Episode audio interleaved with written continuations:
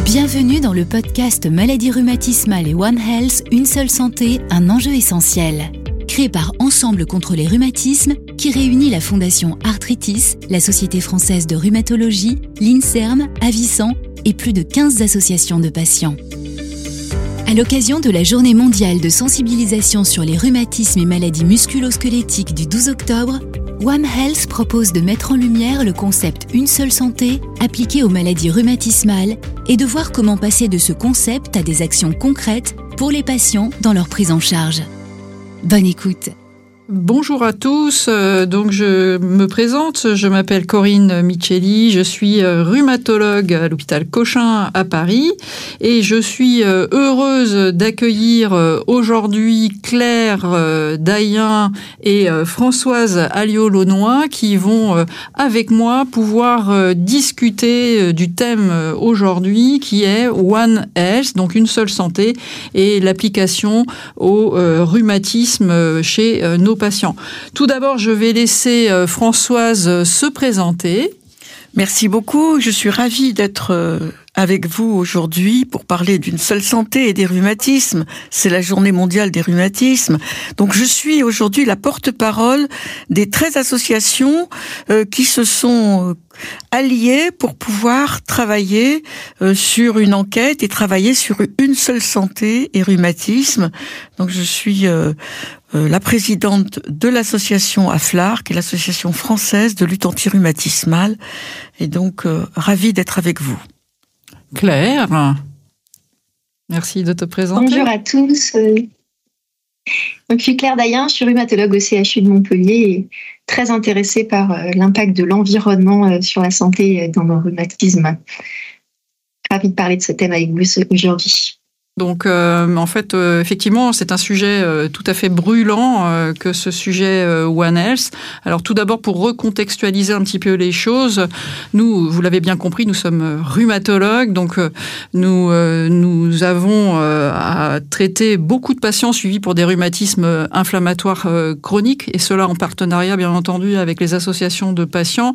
Il faut voir que la polyarthrite rhumatoïde en France aujourd'hui, c'est pratiquement 400 000 patients hein, qui en souffrent, donc l'on doit euh, traiter, suivre. Euh, l'autre rhumatisme inflammatoire euh, qui est le deuxième plus fréquent, c'est la spondyloarthrite qui correspond à peu près à 200 000 patients en France. Donc vous voyez ici, on n'a toujours pas inclus dans ces nombres de patients ceux qui sont suivis pour des connectivites, des vascularites. Donc ça représente un nombre tout à fait considérable de, de patients. Ces affections euh, chroniques sont des affections que l'on dit être multifactorielles. Alors qu'est-ce que ça veut dire multifactoriel? Ça veut dire que ça implique un facteur euh, ou plusieurs facteurs génétiques de susceptibilité et qui vont pouvoir interagir avec des facteurs environnementaux. Et c'est le paramètre environnement dont nous allons euh, débattre aujourd'hui euh, beaucoup avec, euh, avec mes interlocutrices. Le concept One Health, en fait, c'est quelque chose qui existait depuis de nombreuses années. Je pense qu'on a commencé à en parler dans les années 2000-2004. Mais clairement, la pandémie Covid a remis le phare sur, cette, sur ce concept, puisque c'est un concept qui considère, si vous voulez, la santé de l'homme, de l'animal et euh, dans un contexte euh, environnemental donné. Et clairement, après euh, la pandémie Covid, où vous le savez, il y a eu l'implication, c'est une zoonose, hein, donc c'est l'implication initialement des chauves-souris qui vont ensuite transmettre le virus soit à d'autres mammifères, soit directement à l'homme. Eh bien, on a pris conscience certainement de façon majeure de la prise en considération de, de, de, de ces différents différents aspects, euh, faisant intervenir des médecins, euh, des, personnes qui sont euh, calées en termes de, maladies animales, et puis l'interaction avec l'environnement. Donc c'était un sujet brûlant, un sujet qui a été choisi par nos associations de patients pour être en phare à, travers cette journée ensemble contre les rhumatismes. Peut-être Claire, euh, peux-tu nous dire un petit peu comment euh, pourrait s'intégrer justement, euh, par exemple, la polyarthrite rhumatoïde dans ce concept One Health? Alors, si tu veux bien, Corinne, je vais d'abord juste redonner des petites définitions pour qu'on parle tous de la même chose. parler de, de health, c'est donc parler de la santé. Il y a une définition OMS de la santé qui la définit comme un bien-être physique, mental et social. On a déjà donc une notion de l'individu dans sa globalité.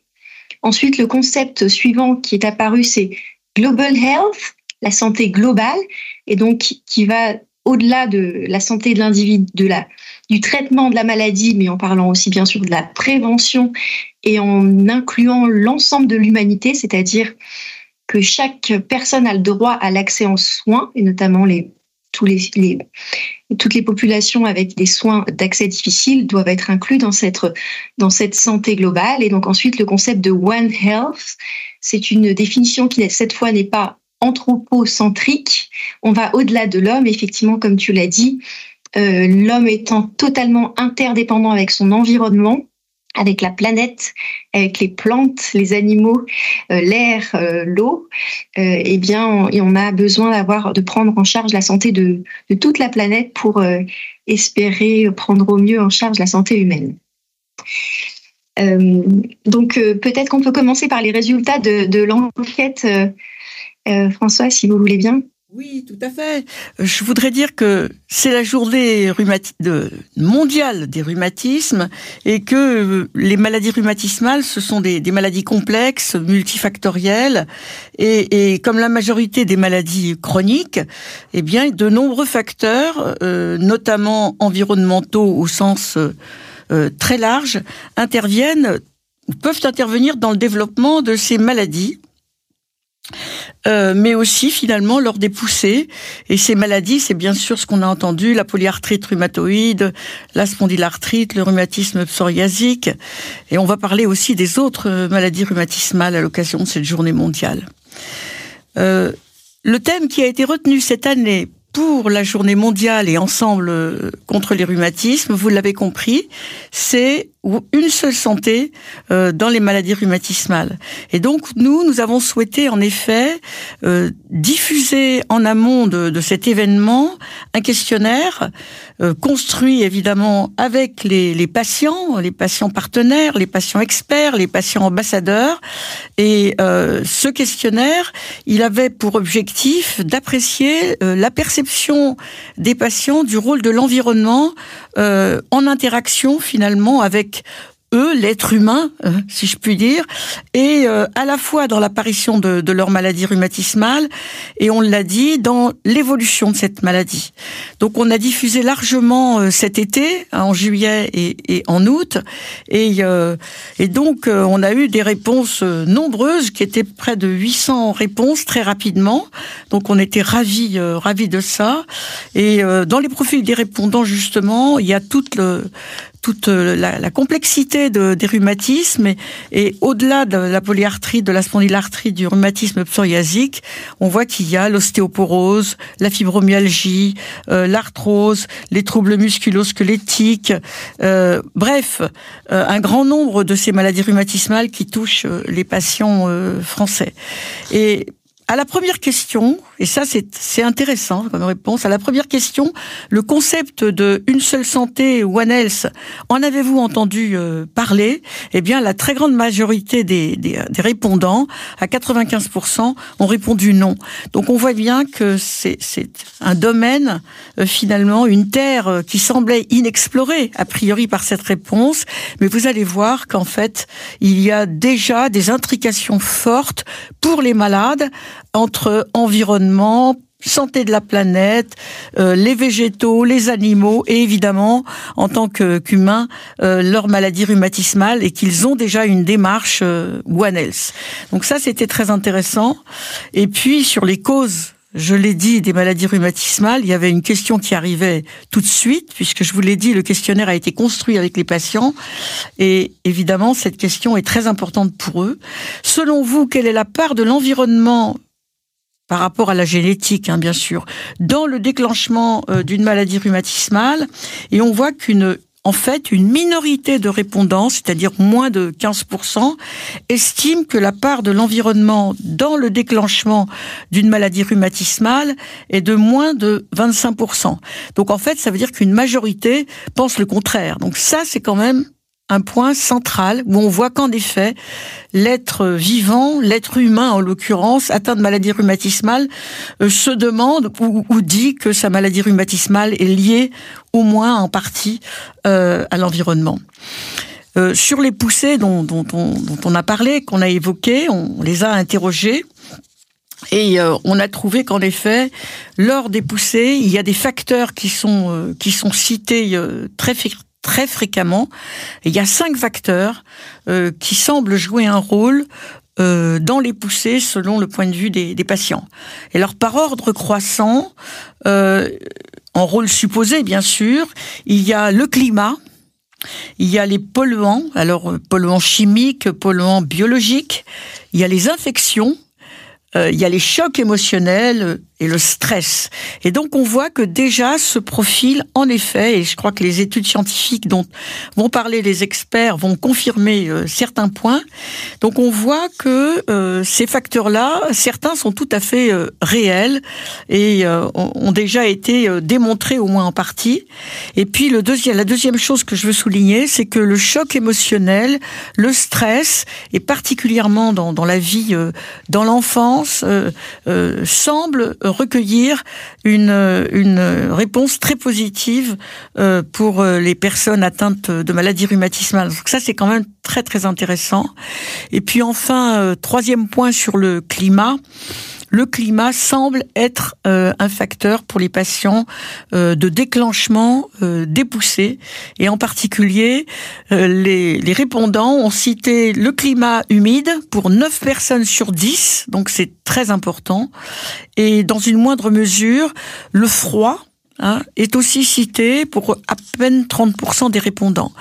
Euh, donc il y a ces notions-là très importantes euh, du climat et donc avec les changements climatiques, évidemment, on, voit que on voit que toutes ces interrogations-là vont, vont, vont se poursuivre. Euh, un autre point évidemment dont, dont on va parler longuement, c'est l'alimentation. Et donc c'est vrai que je crois qu'on peut peut-être en reparler un peu après, si vous êtes d'accord, euh, pour pas euh, dévoiler tous les résultats et laisser le débat, euh, laisser le débat se faire sur l'alimentation, sur l'activité physique et sur les points qu'enclenchent les patients pour lutter contre leur maladie rhumatismale. Merci beaucoup pour, euh, pour euh, nous avoir euh, détaillé ce questionnaire. 800 patients qui ont participé, ça montre aussi l'intérêt de, de, de, la communauté des patients pour, pour ces questions d'interaction avec l'environnement et One Health, même si c'est une notion qu'ils ne maîtrisent pas forcément pour le moment. Bah, finalement, ce podcast va permettre de répondre à leurs interrogations. Peut-être pour poursuivre, Claire, est-ce que tu peux nous dire un petit peu, côté recherche, quelques points sur ces principaux euh, facteurs d'environnement qui ont été mentionnés euh, juste euh, avant oui, bien sûr. Donc le premier qui, est ressorti dans cette enquête et que vous avez souligné ici, c'est ce qui est le stress et le choc émotionnel. Donc l'environnement, on va dire plutôt la, personne dans, sa globalité. et je pense que c'est vrai qu'aujourd'hui, on peut plus se permettre de d'imaginer qu'on sépare euh, le, corps et l'esprit, le, stress vécu par une personne de son corps. Euh, euh, ça a été largement démontré que tout ce qui est stress va modifier le système nerveux, le système endocrinien et le système immunitaire. Et donc, si on prend les exemples des maladies auto-immunes, qui représentent donc une partie de, des, gens qui ont été questionnés, mais finalement une minorité quand on regarde les chiffres, il y a des études qui montrent qu'effectivement les traumatismes dans l'enfance euh, sont associés à euh, les traumatismes psychologiques dans l'enfance sont associés à une survenue plus importante de maladies auto-immunes à l'âge adulte. Un autre exemple euh, que je souhaite illustrer ici, qui concerne probablement plus de monde, c'est les liens entre le stress et la douleur.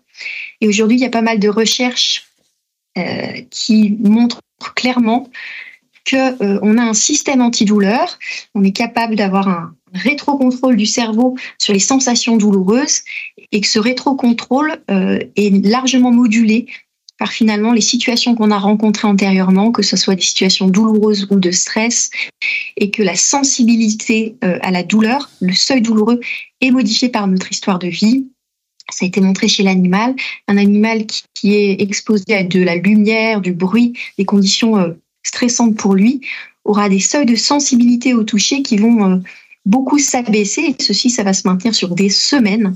Euh, et donc, évidemment, quand on regarde ces études, on se dit pas du tout que ça, que c'est psychologique, que l'animal, euh, c'est dans sa tête euh, cette hypersensibilité. Et donc, on peut maintenant, je pense, être assez clair et que le, le message, j'espère, est clair pour tous les pour tous les médecins. Mais cette sensibilité à la douleur, elle est générée par notre histoire de vie, par le stress. Et donc ça, ça concerne bah, la fibromyalgie, l'arthrose très probablement, puisque l'arthrose, beaucoup de gens ont de l'arthrose, mais beaucoup de gens n'ont pas de symptômes en, en, face de leur arthrose.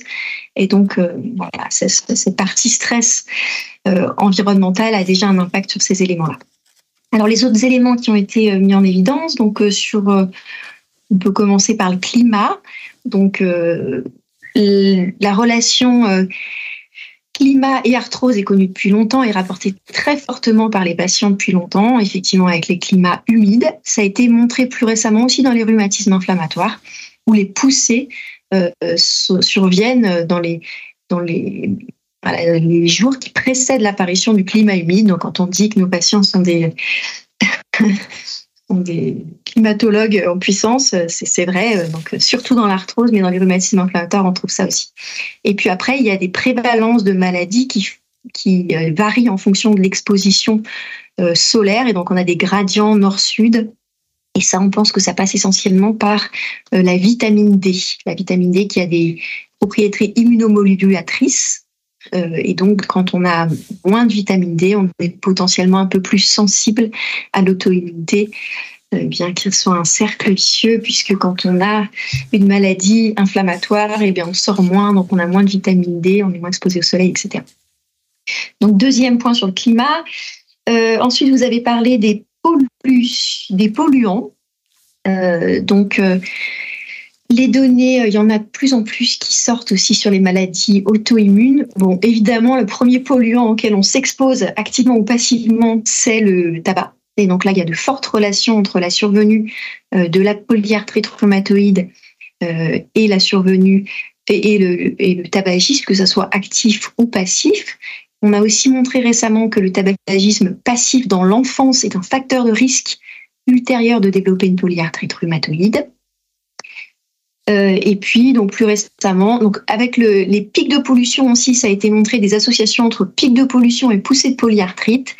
Et enfin, entre pollution, exposition euh, aérienne à différents euh, toxiques qui pourraient être d'exposition professionnelle et le risque de polyarthrite rhumatoïde. Donc effectivement, il y a, ces, éléments qui sont maintenant bien connus. Et je, pourrais rajouter quand même comme élément clé c'est qu'on sait maintenant que la polyarthrite rhumatoïde débute au niveau des muqueuses. Et ça, c'est important hein, comme illustration, c'est que la muqueuse, c'est l'endroit où l'environnement interagit avec le soi. Et finalement, c'est une inflammation à ce niveau-là, que ce soit au niveau des muqueuses pulmonaires, des muqueuses intestinales ou des muqueuses orales. Euh, cette inflammation va être responsable d'une réaction immunitaire trop forte et d'une auto-immunité qui va conduire au déclenchement de la polyarthrite. Vous voyez que l'environnement est clairement au centre du déclenchement de cette maladie. Vous aviez parlé d'infection aussi dans le, dans le questionnaire. Donc, euh, infection, il y a pas mal de choses aussi qui montrent que l'infection peut euh, favoriser euh, sur certaines bactéries l'émergence d'une réaction auto-immune. Donc, il faut comprendre ça montre toute la complexité de la recherche, que quelque part, une bactérie, on peut y être exposé, avoir un système immunitaire pas assez fort et finalement déclencher une infection. On peut y être exposé et vouloir trop réagir et au contraire déclencher une, réponse auto-immune où le corps va vouloir réagir contre la bactérie mais va au-delà de ça. Et donc ces défenses qu'il engendre vont se mettre à réagir contre son propre corps ou alors on peut avoir une réponse modérée, une barrière qui permet de faire, euh, de, d'avoir de la résilience et de ne rentrer dans aucune de ces deux complications.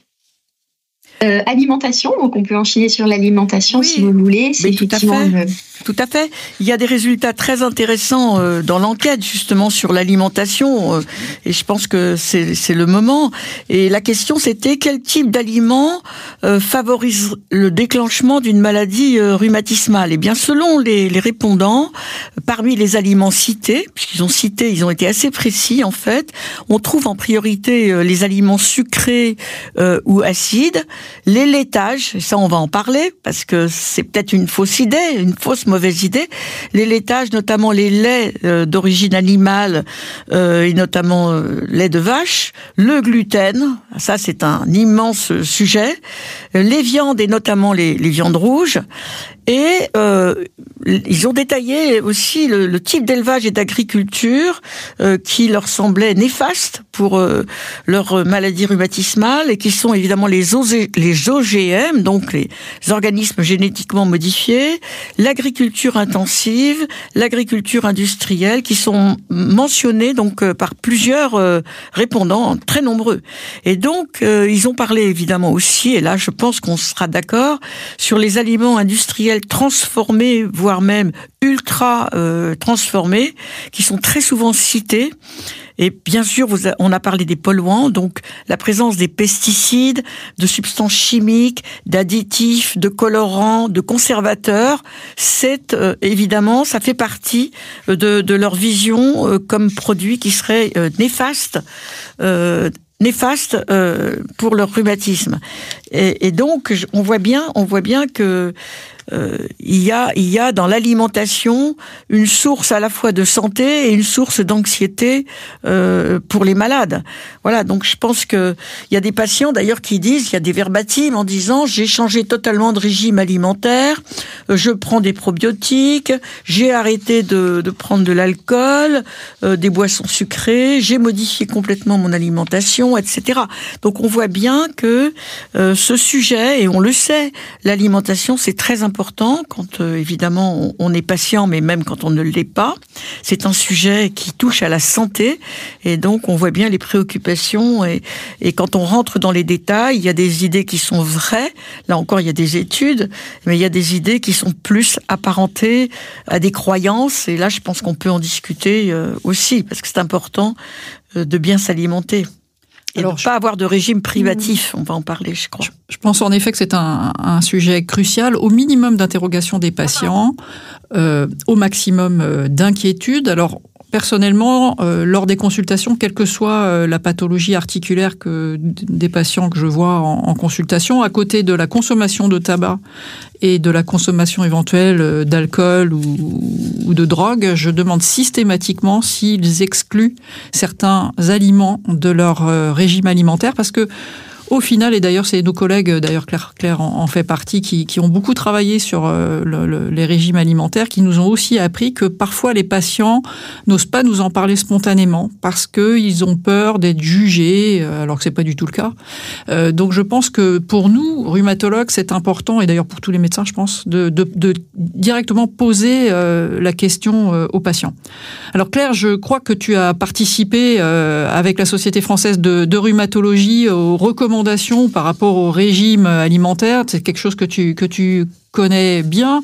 Est-ce que tu peux nous dire quelques mots autour d'alimentation euh, et rhumatisme inflammatoire ou polyarthrite rhumatoïde plus spécifiquement? Mmh. euh, Merci. Oui, c'est un sujet effectivement euh, qui préoccupe beaucoup les patients et c'est important d'avoir des réponses euh, à proposer. Donc, euh, on avait fait effectivement toute la biblio sur les rhumatismes inflammatoires. Des recommandations ont également été faites dans l'arthrose et finalement, on va avoir à peu près les mêmes, les mêmes conclusions. Donc, il n'y a pas aujourd'hui de preuves tangible pour dire que ni les laitages ni le gluten sont des facteurs de risque de rhumatisme inflammatoire ou d'arthrose. À l'échelle d'une population, ça ne ressort euh, absolument pas. Et les essais interventionnels qui ont été faits pour voir si en modifiant euh, les, le laitage ou le gluten, on améliorait les symptômes des patients sont très difficiles d'interprétation, premièrement parce qu'ils sont ouverts et que tous les patients qui sont en échec sont exclus. Euh, donc il y a un gros biais d'interprétation. Et on peut quand même noter que dans ces essais, la réintroduction secondaire du gluten et du, des laitages ne s'est pas accompagnée de poussée. Donc effectivement, les preuves pour dire qu'une exclusion est à recommander sont très maigres et euh, en face, et eh bien effectivement, l'exclusion le, le, peut conduire potentiellement à des carences en calcium et donc aggraver un risque d'ostéoporose qui existe dans les rhumatismes inflammatoires. Et puis l'exclusion du gluten, si elle se traduit par une alimentation qui n'est plus équilibrée et l'utilisation notamment d'aliments sans gluten, qui sont finalement des aliments ultra transformés, sont probablement en fait des facteurs de risque de problèmes cardiovasculaires, comme ça a été montré euh, dans des larges populations américaines, où donc la consommation de gluten est associée à une protection du risque cardiovasculaire, une diminution du diabète, euh, probablement parce que du coup on manque de fibres et on a ces aliments ultra transformés qui, en n'ayant pas de gluten, ont par contre d'autres choses pour compenser qui sont pas très bons pour la santé. Donc pas de preuve et potentiellement un effet délétère. Donc on ne recommande pas de régime d'exclusion. Euh, et après sur les effets bénéfiques, ce qui a été largement démontré, ce sont les oméga 3 qui, dans des essais randomisés contrôlés contre placebo, ont montré un effet euh, sur les symptômes de la maladie. En termes de facteurs de risque, donc l'alimentation équilibrée de type méditerranéenne est protectrice. La consommation de soda sucré euh, aggrave, augmente le risque, euh, notamment de polyarthrite rhumatoïde. Donc ça, ça, ça, rejoint certaines des choses qui ont été dites dans l'enquête. Euh, donc globalement, le message, c'est un régime équilibré, riche en fibres, euh, riche en oméga 3. Euh, mais donc c'est une discussion que j'ai très souvent avec des patients. Il faut rester ouvert et il faut rester à l'écoute de ces sensations. Et si sur une échelle, l'échelle d'une population, on ne retrouve aucune association, si un patient rapporte une poussée à chaque fois qu'il mange certains aliments, il faut bien sûr le croire et proposer. Enfin, moi je travaille beaucoup sur le voilà, sur le, petit carnet où on note ce que l'on a mangé et les poussées, potentiellement faire des exclusions, réintroduction pour voir vraiment s'il y a des choses particulières.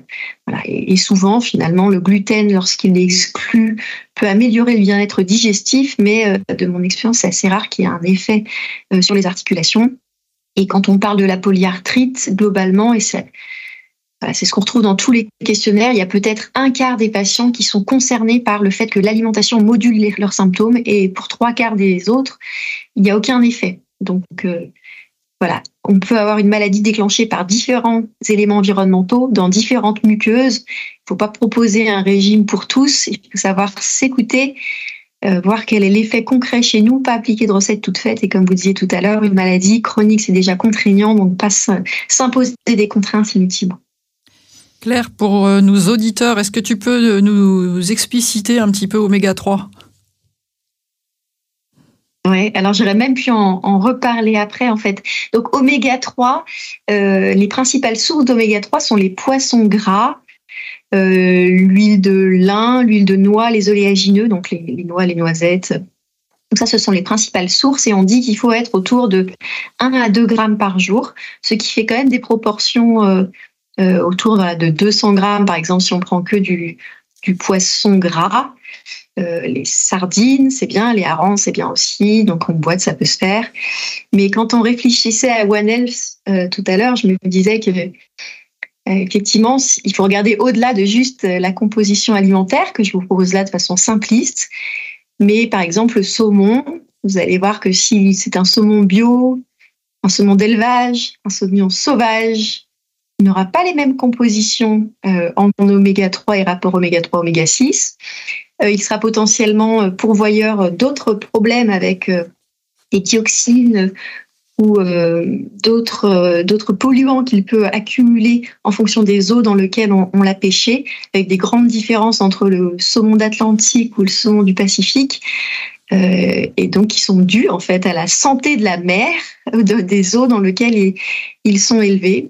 Et donc là, on revient sur le concept de One Health. Et donc, c'est beaucoup plus compliqué que juste de parler de l'oméga 3 euh, isolément. Oui, merci Claire. Effectivement, c'était important de resituer euh, ces problématiques dans leur plus grand contexte de, la santé globale.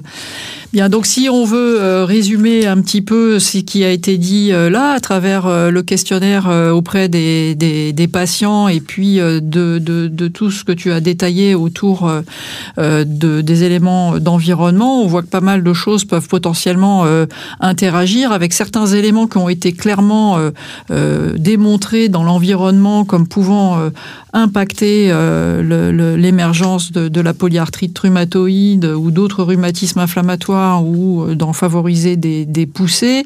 D'autres sont, comme le disait Madame, plus dans le registre des, croyances. Et donc, il est important, nous, comme corps médical, de, bien informer nos patients. Et pour bien informer nos patients, il faut bien avoir conscience de ce qu'ils font en termes de régime et quelles sont leurs habitudes. Donc, je pense que nous allons sur ce premier podcast nous arrêter là et je vous invite à nous suivre sur l'épisode 2 où euh, en fait maintenant que nous avons euh, contextualisé la problématique eh bien nous verrons comment de façon euh, plus pratique peut-être on peut arriver à moduler ces éléments d'environnement et leur impact sur les rhumatismes inflammatoires ou sur les rhumatismes au sens plus large.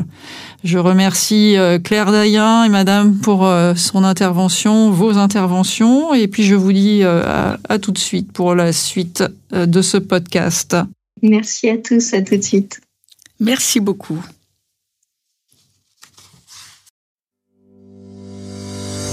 Pour plus d'informations, rendez-vous sur le site d'Ensemble contre les rhumatismes www.ensemblecontrelerhumatismes.org.